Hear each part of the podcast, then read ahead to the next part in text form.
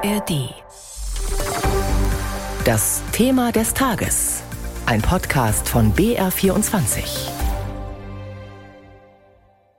Gestern Abend, etwa 18.30 Uhr, ging es los. 20 Stunden saß man dann zusammen. Ergebnisse konnten die Koalitionsspitzen nach ihrem Treffen im Kanzleramt aber nicht vorweisen. Damit ist weiterhin strittig, inwiefern und ob zum Beispiel der Autobahnbau, der Abschied von Öl- und Gasheizungen, die Finanzierung der Kindergrundsicherung oder eine beschleunigte Planung von Großprojekten vorangetrieben werden können. Bundeskanzler Olaf Scholz gab sich trotz allem zufrieden mit dem Stand der Verhandlungen. Wir haben in den Beratungen sehr, sehr gute Fortschritte erzielt, viele, viele Verständigungen gewonnen und haben alles dazu beigetragen, dass wir die wichtigen Festlegungen erarbeiten, die für die Modernisierung und den Fort unseres Landes und für den Fortschritt in Deutschland notwendig sind. Wir wissen, es hat viele Jahrzehnte gegeben, in denen alles viel zu langsam voranging. Das muss sich ändern und das wird sich auch ändern. Und genau darum geht es bei den Gesprächen, die wir jetzt führen, wie wir diesen großen Schub nach vorne für unser Land auch tatsächlich organisieren können sagt der Kanzler am Rande der deutsch-niederländischen Regierungskonsultationen in Rotterdam, die derzeit laufen.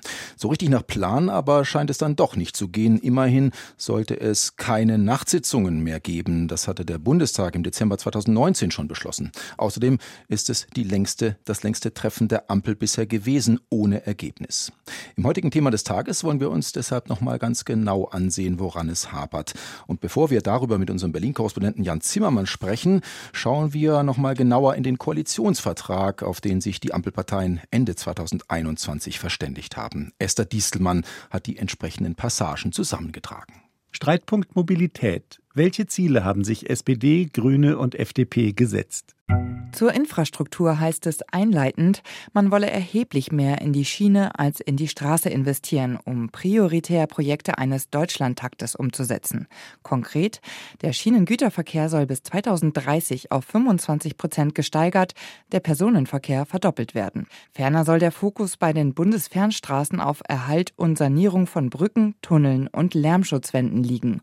Um herauszufinden, wo dies zunächst geschehen muss, soll eine Bedarfsprüfung durchgeführt werden. Dazu heißt es auf der Seite des Bundesverkehrsministeriums, die Untersuchung soll Ende des Jahres abgeschlossen werden. Finanziert werden soll all das durch einen CO2-Zuschlag bei der Lkw-Maut.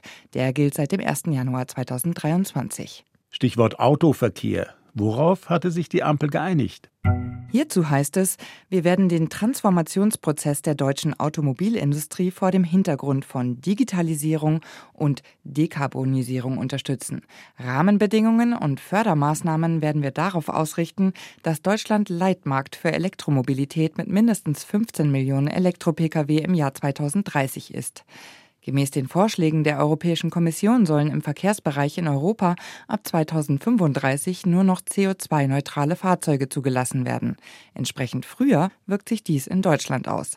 Außerhalb des bestehenden Systems der Flottengrenzwerte sollen nur noch mit E-Fuels betankbare Fahrzeuge neu zugelassen werden können. Worauf hatten sich die Ampelparteien in Sachen Kindergrundsicherung verständigt? Die Kindergrundsicherung soll aus zwei Komponenten bestehen. Einem einkommensunabhängigen Garantiebetrag, der für alle Kinder und Jugendlichen gleich hoch ist, und einem vom Elterneinkommen abhängigen gestaffelten Zusatzbetrag. Kinder, die bereits Anspruch auf Leistungen haben, sollen mit einem Sofortzuschlag gefördert werden. Stark belastete Alleinerziehende, die am stärksten von Armut betroffen sind, sollen mit einer Steuergutschrift entlastet werden. Was steht im Koalitionsvertrag zum Klimaschutz im Gebäudebereich? Öl- und Gasheizungen sind nicht explizit im Koalitionsvertrag erwähnt. In Sachen Heizkosten wurde lediglich vereinbart, dass eine faire Teilung des zusätzlichen CO2-Preises zwischen Vermietern und Mieterinnen angestrebt wird. Soweit also Esther Distelmann und soweit die graue Theorie. Nun zur nicht minder tristen Praxis. In Berlin sind wir verbunden mit unserem Korrespondenten Jan Zimmermann. Jan, was war denn da gestern Abend los und heute früh? 20 Stunden verhandelt und dann trotzdem kein Ergebnis? Ja, genau so ist es. Das war los. Ähm, es gibt kein Ergebnis. Heute Morgen ähm, hörte sich das noch deutlich positiver an. Regierungssprecher Hebestreit sagte ja, man sei auf dem Weg, es sei ein Ende in Sicht. Aber dann am Nachmittag kam eine E-Mail und darin hieß es dann, es wird vertagt eben auf morgen. Und ich würde sagen, das Ganze zeigt, wie groß die Probleme sind. Und es zeigt, wie schlecht die Stimmung in der Koalition zuletzt war. Es gab viel zu besprechen. Das gereizte Thema äh, oder das gereizte Klima vielmehr, die gegenseitigen Vorwürfe. Wir erinnern uns an das Interview mit Robert Habeck äh, und was er da gesagt hat. Und all das kostet Zeit, erstmal das Emotionale, das Psychologische so, zu sortieren und dann natürlich die großen inhaltlichen Baustellen. Aber wir haben ja soeben vom Kanzler gehört, es gab auch Fortschritte, man sei vorangekommen und es zeichnet sich bei diversen Themen Kompromisse ab. War damit eigentlich nicht in Berlin zu rechnen gewesen? Denn das ist ja doch ein sehr schwieriges Bündnis und Corona-Pandemie und Ukraine-Krieg haben da viele Gegensätze im vergangenen Jahr eigentlich ein bisschen überdeckt. Jetzt treten fundamentale Gegensätze heraus und hervor, die sich jetzt entladen sozusagen. Kann man das so interpretieren?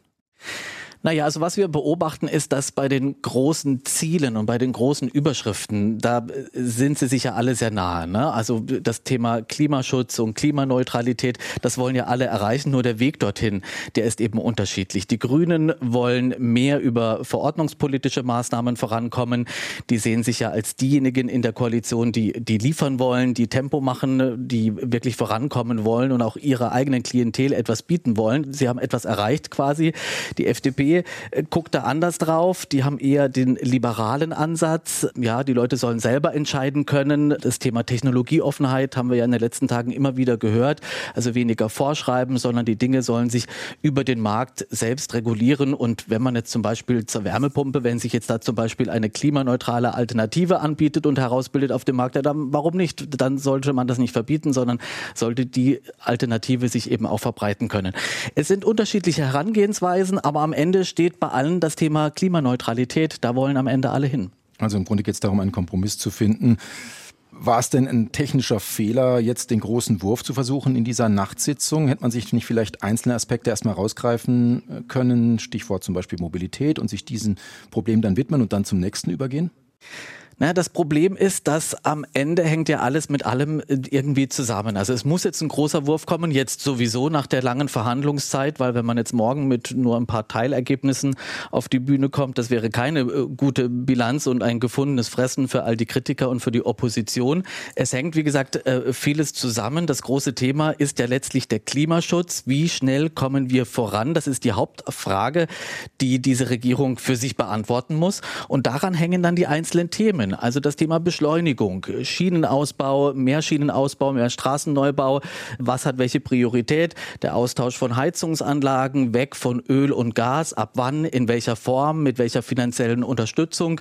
Und auch das Thema Klimaschutzgesetz, die einzelnen Klimaschutzziele in den Sektoren. Wie kriegen wir die Sorgenkinder Verkehr und Gebäude auf Kurs? Gebäude hat wieder mit den Heizungen zu tun. Also es braucht am Ende ein Gesamtkonzept und keinen Flickenteppich. Und deshalb ist die Aufgabe so schwer, weil weil schlichtweg viele einzelne Entscheidungen daran hängen.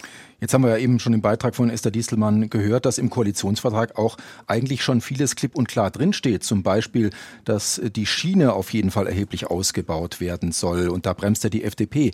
Äh, hast du auch den Eindruck, wie viele andere Beobachter, dass vor allem die Liberalen jetzt an vielen Stellen bremsen und das Ganze aufhalten? Diesen Eindruck hat man, ja. Man muss aber dazu sagen, wenn man dann in die Details schaut, dann hat man wieder ein anderes Bild, dann zeigt sich was anderes. Also die FDP will ja auch einen Ausbau der Schiene. Ne? Und Verkehrsminister Wissing von der FDP hat ja dazu auch schon einiges auf den Weg gebracht, muss man dazu sagen. Nun sind die Probleme bei der Deutschen Bahn eben so groß, dass man die nicht innerhalb von ein paar Jahren lösen kann. Das wird dauern, bis wir wirklich Verbesserungen zu spüren bekommen. Das wird lange dauern. Und ja, weil jetzt muss in den nächsten nächsten Jahren erst einmal gebaut werden. Aber die FDP will ja auch bei diesem Thema vorankommen. Aber der Verkehrsminister hat eben das Argument oder diesen Punkt, Mobilität wird im Gesamten zunehmen, auch auf der Straße. Und deshalb muss man eben auch auf der Straße entsprechende Vorkehrungen, Ausbauten treffen. Und äh, weniger ist ja das Problem mit den Personen als vielmehr der Güterverkehr. Und den kann die Bahn, so schnell kann man gar nicht bauen quasi bei der Bahn, um diesen ganzen wachsenden Güterverkehr dann eben auch auf die Schiene verlagern zu können. Das ist sein ein Punkt. Und die Kritiker sagen an dieser Stelle, nein, das geht doch. Man könnte, wenn man will. Und wenn man will, dann muss man sich eben auf die Schiene darauf konzentrieren und da den Fokus drauf legen.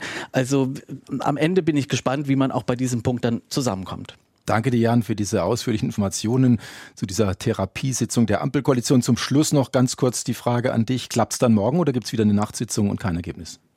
Es wird ähm, hoffentlich morgen klappen. Ja, davon gehen wir alle mal aus, weil nach diesen vielen Stunden und diesen Verhandlungsmarathon wäre es ein Armutszeugnis, wenn dann auch nicht was äh, Großes, ein gutes Ergebnis, wie es heute angekündigt wurde, wenn das dann nicht auf dem Tisch liegen würde. Jan Zimmermann aus Berlin und das war unser BR24-Thema des Tages. Koalitionsausschuss vertagt, Streit bleibt, Fragezeichen.